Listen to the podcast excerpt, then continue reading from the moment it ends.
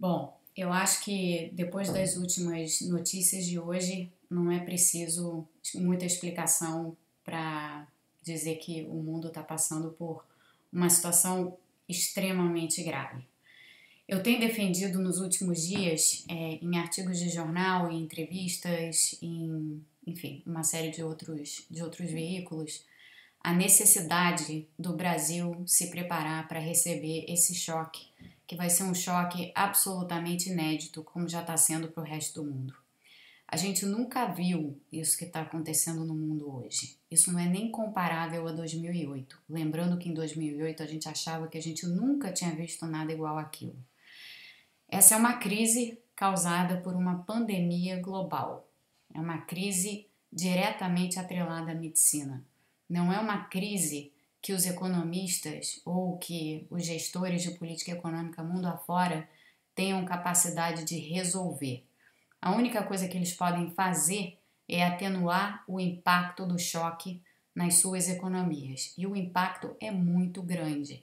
Haja vista a paralisia que já está ocorrendo com a necessidade de afastar as pessoas umas das outras para conter a transmissão do vírus. Então, o que eu queria deixar aqui com vocês é apenas o seguinte: eu tenho defendido mudanças no teto do, do gasto do Brasil para poder acomodar o que eu considero serem as medidas necessárias.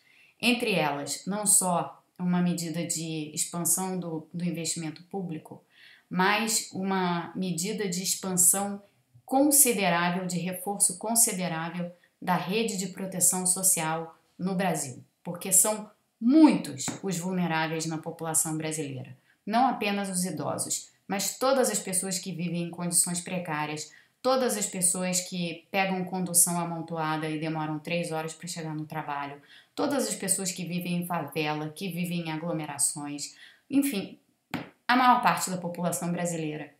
É, esse é o drama. São pessoas que, se tiverem que ficar em casa, muitas delas, por serem informais, não vão receber salário ou benefício algum.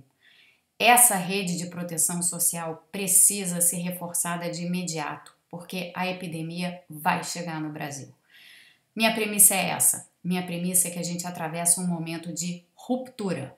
Aqueles que acham que isso tudo que eu tenho defendido é loucura fazer, é uma loucura fazer isso no Brasil, tem que explicar para todo mundo por que, que isso que a gente está atravessando não é uma ruptura e sim um cenário de aparente normalidade.